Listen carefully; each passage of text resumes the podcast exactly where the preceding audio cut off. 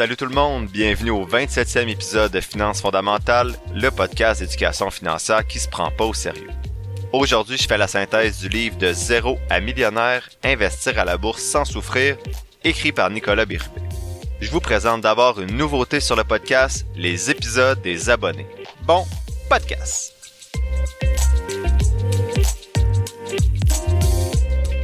Hey, je suis vraiment content d'être avec vous aujourd'hui parce qu'il y a un gros changement dans le podcast. J'ai décidé d'ajouter un épisode par mois pour les personnes qui désirent s'abonner. Donc à partir d'aujourd'hui, vous pourrez vous abonner au podcast pour 3,99 par mois. En vous abonnant, vous allez profiter de trois choses avec ce montant-là. D'abord, vous allez avoir accès à un épisode supplémentaire à chaque mois, donc le premier jeudi de chaque mois, dans lequel je vais répondre à 3-4 questions des auditeurs. Donc au lieu de le faire à chaque début d'épisode, comme je le faisais jusqu'à maintenant, je vais condenser tout ça dans un seul épisode à chaque mois qui est réservé aux abonnés. Les épisodes normaux vont continuer à être publiés chaque semaine et vont se concentrer dorénavant uniquement sur la synthèse des livres, donc je répondrai plus nécessairement aux questions dans les épisodes réguliers. Deuxième chose, en vous abonnant, ben vous me soutenez dans mon travail pour que je puisse continuer d'améliorer le podcast, améliorer mon matériel et engager quelqu'un pour m'aider avec le montage et ainsi s'assurer que le podcast continue pour longtemps. Enfin, lorsque vous abonnez, à moins que vous me dites que ça vous tente pas, ben je vais vous nommer euh, dans un épisode pour vous remercier à chaque mois. Sachez que vous pouvez vous désabonner à tout moment. J'ai décidé de commencer à monétiser un petit peu le podcast parce que bon, je m'essouffle un petit peu avec les tâches. Euh, même si j'adore les faire, les tâches au podcast, donc la lecture des livres, la préparation, l'enregistrement, le montage, la gestion des messages qui devient un petit peu plus intense, mais ô combien enrichissant. Donc tout ça, avec mon travail à temps plein puis mes filles que j'aime quand même encore, donc, il me faut un petit peu d'aide pour continuer. Plusieurs m'ont écrit pour me demander comment ils pouvaient me remercier pour la valeur apportée par le podcast. Donc, ça va être un moyen de le faire en vous abonnant si vous le souhaitez, bien sûr.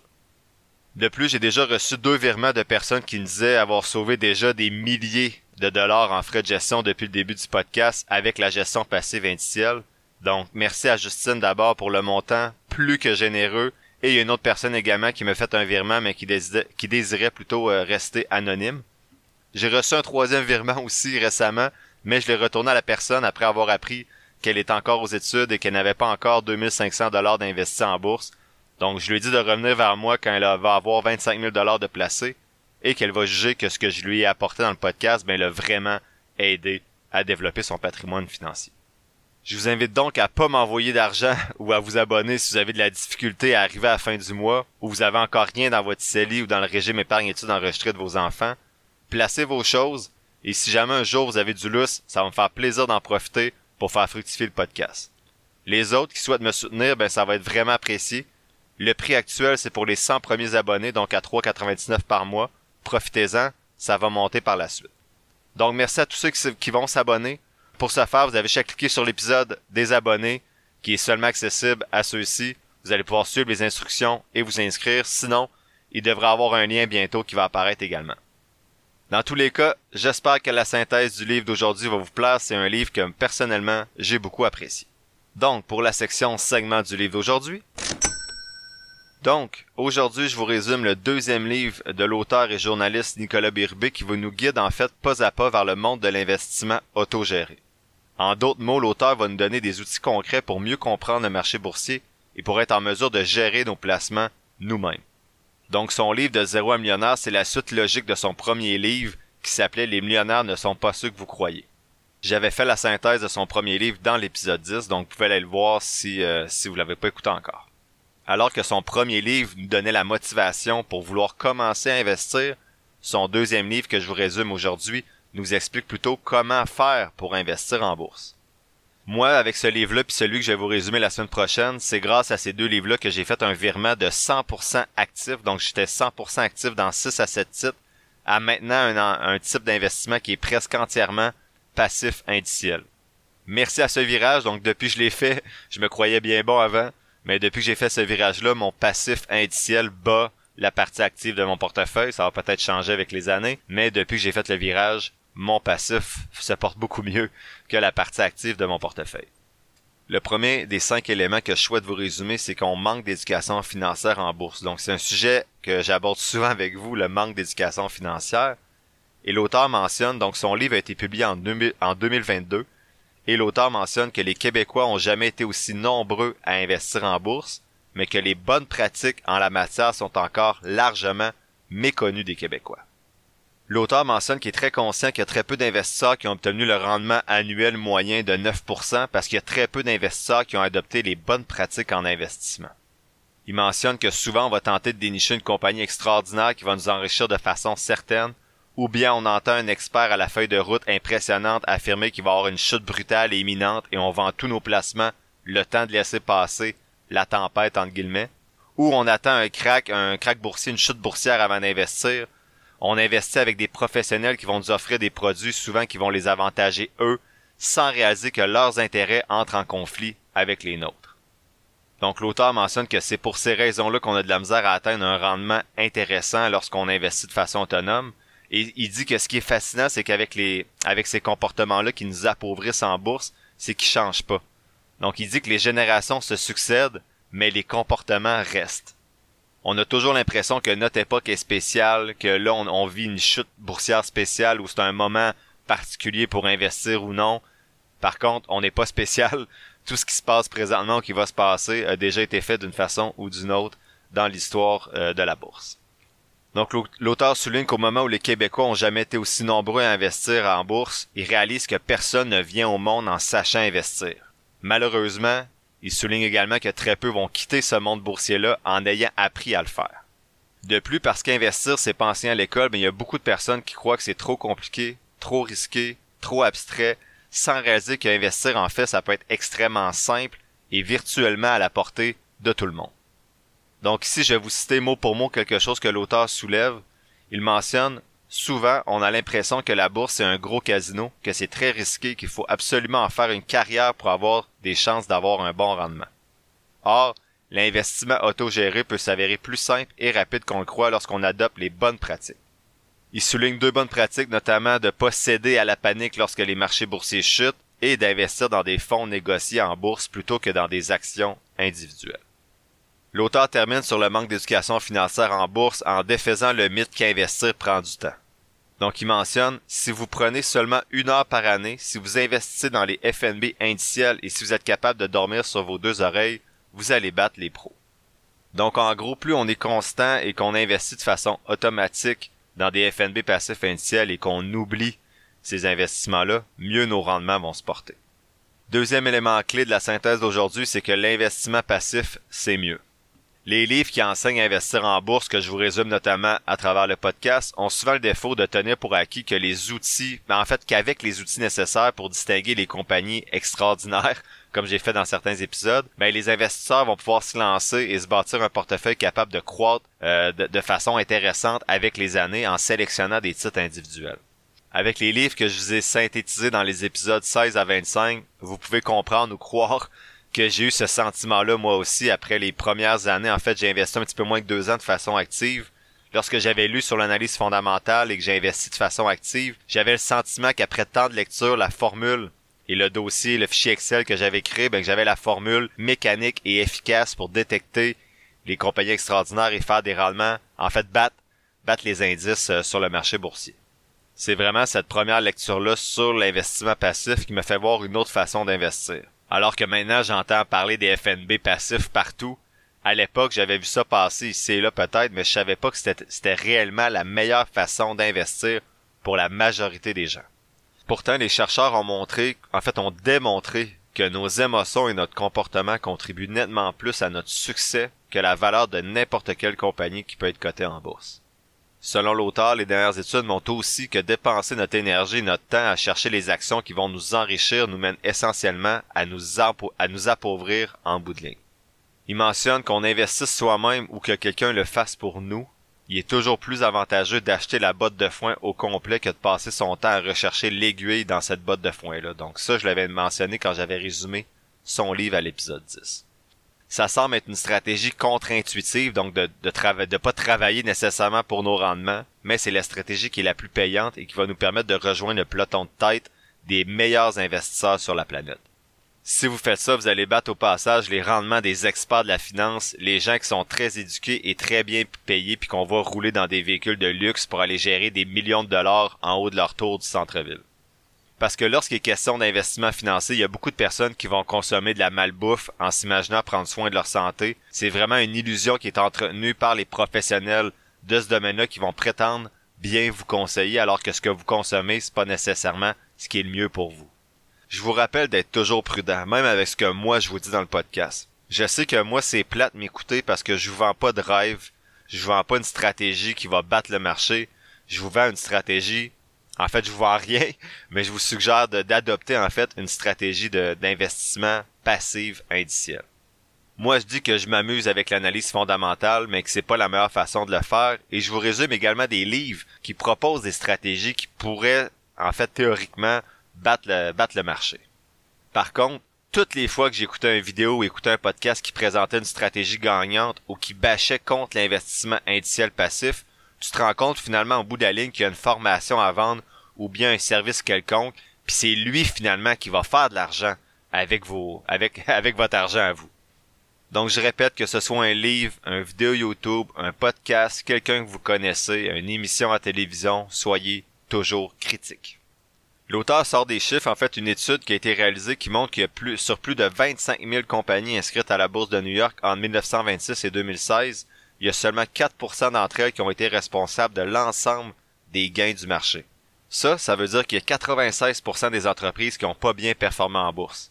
Imagine comment ça doit être difficile de trouver des entreprises qui vont faire partie des 4% responsables de la hausse du marché au cours des prochaines décennies.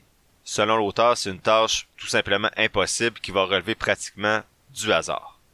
Troisième élément de la synthèse d'aujourd'hui, c'est d'apprendre à apprécier les chutes boursières. Selon l'auteur, comme la foudre, les chutes boursières peuvent paralyser même la personne la plus rationnelle. Pourtant, comme l'électricité, elle devrait être célébrée par la vaste majorité d'entre nous. C'est une leçon simple, mais qui est pas facile à intégrer. En tant qu'investisseur, on a souvent l'impression que les chutes boursières vont être, en fait, sont mauvaises et qu'elles doivent être euh, évitées à tout prix. L'auteur mentionne qu'il a, longtemps adhéré à cette vision-là, donc quand il voyait son portefeuille baisser, ça le troublait vraiment mais qui a fait un virage à 180 degrés. Aujourd'hui, il mentionne être plus intéressé par le temps qu'il va faire dehors ou demain que par la hausse ou la baisse de la valeur de ses placements. Qu'est-ce qui a changé son opinion? Apprendre que les chutes des marchés sont courantes, inévitables et nécessaires. Depuis les années 1920, le SP500, donc l'indice qui représente les 500 plus grandes entreprises à la bourse américaine et celui sur lequel ben, souvent les, les données historiques vont être les plus complètes, va connaître annuellement trois chutes de 5% en moyenne. Donc, il y a trois chutes de 5% par année en moyenne pour l'indice du SP500. Il y a eu des chutes un peu plus grandes. Donc, depuis 100 ans, il y a eu un déclin de 10% du marché boursier qui s'est produit environ tous les 16 mois. Et pour les chutes de 20%, ben, il y a eu une chute de 20% du marché boursier environ à tous les 7 ans en moyenne depuis les 100 dernières années. Depuis 1950, l'indice du SP500 a chuté d'environ 50% trois fois, c'est-à-dire une fois à peu près tous les 22 ans. Donc la fameuse volatilité boursière, comme on l'appelle, est tellement courante finalement qu'elle devrait pas nous étonner, mais pourtant, elle nous surprend à chaque fois. Les chutes boursières sont pas des punitions, c'est des droits d'entrée. Donc l'auteur euh, fait un lien avec ce que Morgan Housel, un livre que je vais vous résumer un peu plus tard, qui s'intitule Psychology of Money, cet auteur-là dit que les rendements du marché boursier sont pas gratuits et vont jamais l'être. Donc, dans son livre, justement, Psychology of Money, Hazel note que les chutes sont pas un bug du système. Il faut accepter de voir ses placements perdre de la valeur et que c'est le prix à payer justement pour les faire grossir à long terme. Sans chute boursière, il n'y a pas de risque. Sans risque, il n'y a pas de rendement. Notre réflexe est pourtant de rechercher la récompense sans être prêt à payer le prix. Pour moi, c'est la nature humaine, donc je dois avouer que je comprends bien le concept de volatilité boursière et comme je le suggère, j'ai investi de l'argent que moi, ça me dérange pas de pas revoir pendant 30 ans. Donc le stress est clairement plus petit pour moi, mais je vois des amis qui m'écrivent dès qu'il y a une journée dans le rouge pour me dire qu'est-ce que j'en pense. Est-ce que je devrais sortir mais mon argent? Est-ce que je devrais investir ce mois-ci si le marché boursier continue à descendre? Ce que je réponds, c'est toujours la même chose. Ferme ton écran, puis va faire d'autres choses si tu paniques à chaque baisse, il ben, faudrait peut-être revoir tes investissements, donc ta stratégie d'investissement, ou bien lire le livre de Nicolas Bérubé au complet. Quatrième élément de la synthèse d'aujourd'hui, c'est garder le cap, le temps est ton principal allié.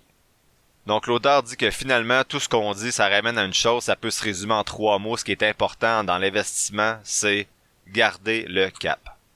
Je sais pas pourquoi je l'ai lu lentement, j'aurais pu dire garder le cap, mais bref, gardez la direction que vous avez empruntée. Si c'est difficile à faire garder le cap, c'est surtout parce qu'on n'est pas équipé pour le faire pour être des bons investisseurs. Les humains n'ont pas survécu depuis des centaines de milliers d'années sur Terre en gardant les bras croisés pendant un désastre, pendant une situation euh, problématique. Lorsque des ennemis pillaient les réserves de nourriture ou que le feu menaçait notre famille, l'humain réagissait. Dans le monde de l'investissement, ce réflexe-là peut vous nuire. Voir votre portefeuille de placement perdre la valeur très rapidement donne à votre cerveau l'impression qu'un lion en colère fonce sur vous. Donc des dollars qui vous appartenaient la veille, ben sont plus en votre possession. Chaque fibre de votre corps veut faire quelque chose, n'importe quoi, pour éliminer cette menace-là. Donc pour garder le cap sur une stratégie d'investissement à long terme, c'est important de comprendre le rôle que les émotions vont jouer dans votre réaction face aux dangers boursiers qu'on pourrait mettre en, entre parenthèses. Donc l'auteur utilise justement l'analogie du lion pour nous faire comprendre que le plus grand danger en bourse, c'est nous-mêmes. Donc face au lion, le truc c'est pas de combattre le danger, mais de combattre votre réflexe. Dans son premier livre, l'auteur mettait l'emphase sur l'importance du temps justement dans la vie d'un investisseur. Il nous présentait le phénomène des intérêts composés, puis il réussit à démontrer qu'en réalité, le temps, c'est vraiment votre principal allié, donc votre allié le plus puissant que vous pouvez avoir sur le marché boursier. On parle d'intérêts composés, mais on devrait dire des rendements composés. Et je vous donne un exemple simple de rendement composé parce qu'il semble, selon les, livres que je lis, que c'est une notion qui peut être complexe à intégrer pour l'être humain. Donc, mettons que tu m'écoutes à 18 ans. Euh, petite parenthèse ici, je suis vraiment impressionné en passant du nombre de jeunes entre 14 et 20 ans qui m'écrivent pour me dire qu'ils s'intéressent à leurs finances. Wow! Vraiment, continuez comme ça. Je vous laisse euh, la relève du podcast dans quelques années. Vous allez avoir, vous allez avoir vraiment de l'avance sur des personnes comme moi qui ont commencé à 30 ans. Donc, tu as 18 ans, puis on va dire que tu as 5000 dollars dans ton compte pour commencer ton investissement. En plus de ce 5000 dollars-là, tu investis 100 dollars par mois, donc 1200 dollars au total par année, à un rendement moyen de 8% dans un FNB passif indiciel. Rendu à 30 ans, donc dans 12 ans, tu vas avoir 37 000 dollars dont 18 000 dollars en, en rendement composé. Donc, en 12 ans, tu as gagné 18 000 dollars gratis que tu n'aurais pas eu accès si tu n'avais pas investi. Rendu à 40 ans, donc dans 22 ans, tu vas être rendu à 101 000 dollars, dont 69 000 dollars de rendement composé que tu n'aurais pas eu si tu n'avais pas investi. À 50 ans, dans 32 ans, tu es rendu à 242 000 dollars, dont 198 000 dollars en rendement composé à 60 ans, tu es rendu, donc dans 42 ans, tu es rendu à 554 000 dollars, dont 499 000 dollars en intérêt composé. J'ai dit intérêt composé, mais on devrait dire rendement composé. Bref, vous comprenez le principe. Donc, si je prends le 499 000 dollars d'intérêt composé, de rendement composé, et que je le divise par 42 ans, donc le temps que vous avez investi, on se rend compte que pour un 5000 dollars investi au départ et un 1200 dollars par année, en rendement composé, donc pas le total auquel tu finis, seulement en rendement composé, donc de l'argent que tu n'aurais pas eu si tu n'avais pas investi, ben au total, tu fait en rendement composé 12 000 dollars par année. Donc je récapitule, tu as placé 1200 dollars par année, et dans 42 ans, lorsque tu vas être proche de ta retraite rendu à 60 ans, tu vas avoir fait 12 000 dollars par année. Donc, tu as fait presque dix fois plus d'argent que ce que tu as investi à chaque année à cause que le temps, les rendements composés sont tes principaux alliés. Mettons qu'on dit que tu fais, que tu pars avec 5000, mais que tu fais 30 000 dollars net par année puis que tu investis 10% de ton salaire net. Donc, tu investis 3 000 dollars au lieu de, de 1200 dollars par année. Donc, au lieu de mettre 100 dollars par mois, tu mets 250 dollars par mois lorsque tu seras rendu à 60 ans, au lieu d'avoir 554 000 dollars, ben, tu aurais 1,2 million, dont 1 million en intérêt. 1 million que tu n'aurais pas eu si tu n'avais pas investi ton 250 dollars par mois. Ça, ça donne 24 000 dollars par année de rendement composé. Donc, pour 3 000 dollars par année, tu fais 24 000 finalement à cause que tu as investi. Et ça, à chaque année. Mais tu y touches seulement à la fin de ta vie quand tu prendras ta retraite ou que tu auras d'autres projets donc, quand on parle de la magie des intérêts composés ou des rendements composés, ben, on se rend compte que finalement, tu fais beaucoup plus d'argent euh, avec les rendements composés que ce que tu peux toi-même placer euh, dans ton compte de courtage.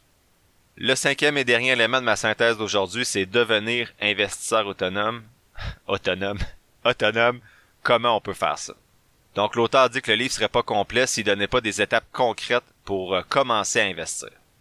Donc dans son dernier chapitre intitulé Petit guide d'autodéfense de l'investisseur éclairé, ce chapitre-là est une vraie mine d'or d'informations pour ceux qui désirent commencer à investir. En plus d'apprendre pourquoi les grandes institutions financières ont pas vos intérêts à cœur, vous apprenez également vers où vous tournez pour prendre en, en charge plutôt vos placements. Il va présenter notamment les plateformes de courtage à escompte comme Questrade et Wealthsimple. Et il va vous informer comment investir via ces plateformes-là pour acheter, en fait choisir et acheter vous-même vos placements si vous faites partie de ceux qui n'ont pas commencé à investir seul, je comprends que ça peut porter, euh, en fait, ça peut être, ça peut faire peur et on peut être dans le brouillard, on sait pas trop quoi faire. Et encore une fois, c'est là la beauté du livre. L'auteur donne des exemples de fonds à acheter et nous explique exactement la logique derrière ses choix. Donc, comme moi j'ai fait dans les épisodes 8 et 20 de justifier un petit peu les FNB que j'ai choisis, l'auteur le fait également dans son livre, donc ça peut vous donner une deuxième opinion sur le sujet. Bien sûr, il incombe à chacun de vous de faire vos propres recherches avant d'investir et surtout de connaître votre profil d'investisseur. Il existe de nombreux FNB sur le marché. Vous avez amplement le choix euh, dans le. En fait, vous avez, vous avez amplement le choix de choisir dans lequel vous voulez investir. Ça, c'est une belle phrase. L'auteur prend le temps aussi d'expliquer deux autres options qui peuvent être intéressantes pour tout investisseur débutant. Donc, il parle notamment de, la gestion automatisée. Donc, il existe des robots conseillers ainsi que l'utilisation en fait de faire affaire avec différents professionnels, mais notamment de les payer à l'heure et non avec un pourcentage de votre euh, de votre portefeuille. Je rappelle pour ceux que ce qui les bloque en fait de commencer à investir seul, c'est juste cette première étape-là de créer le compte de courtage et d'acheter la première action. Donc de, de dompter un peu la bête qu'on connaît pas.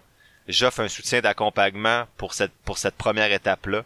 Donc vous pouvez m'écrire sur euh, le Gmail du podcast ou sur Messenger pour, euh, pour me demander de vous accompagner dans cette première étape-là. C'est un service que j'offre avec le podcast depuis quelques semaines. En conclusion, euh, ce qui est intéressant dans ce livre-là, c'est que tout le jargon financier parfois complexe est super bien expliqué dans, dans le livre. Donc Nicolas Birbé présente c'est quoi une action, c'est quoi une obligation, c'est quoi les indices boursiers, c'est quoi les frais de gestion, etc.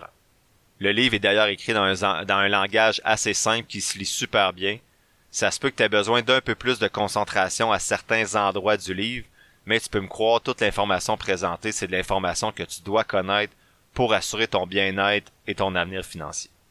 Pour moi, De zéro à millionnaire, c'est vraiment un livre qui met la lumière sur un univers qui est trop longtemps resté méconnu du grand public.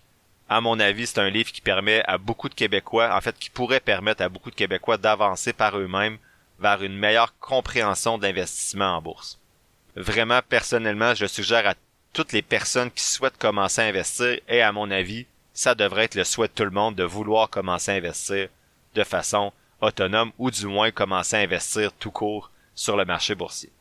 Moi, c'est vraiment le livre qui a commencé à confirmer ma stratégie d'investissement passif, donc avec celui que je vais vous présenter la semaine prochaine. C'est donc un des livres pour lesquels je vous suggère d'aller au-delà de mon simple podcast et vraiment de le lire au complet, surtout si vous êtes au début dans vos balbutiements par rapport à l'investissement boursier.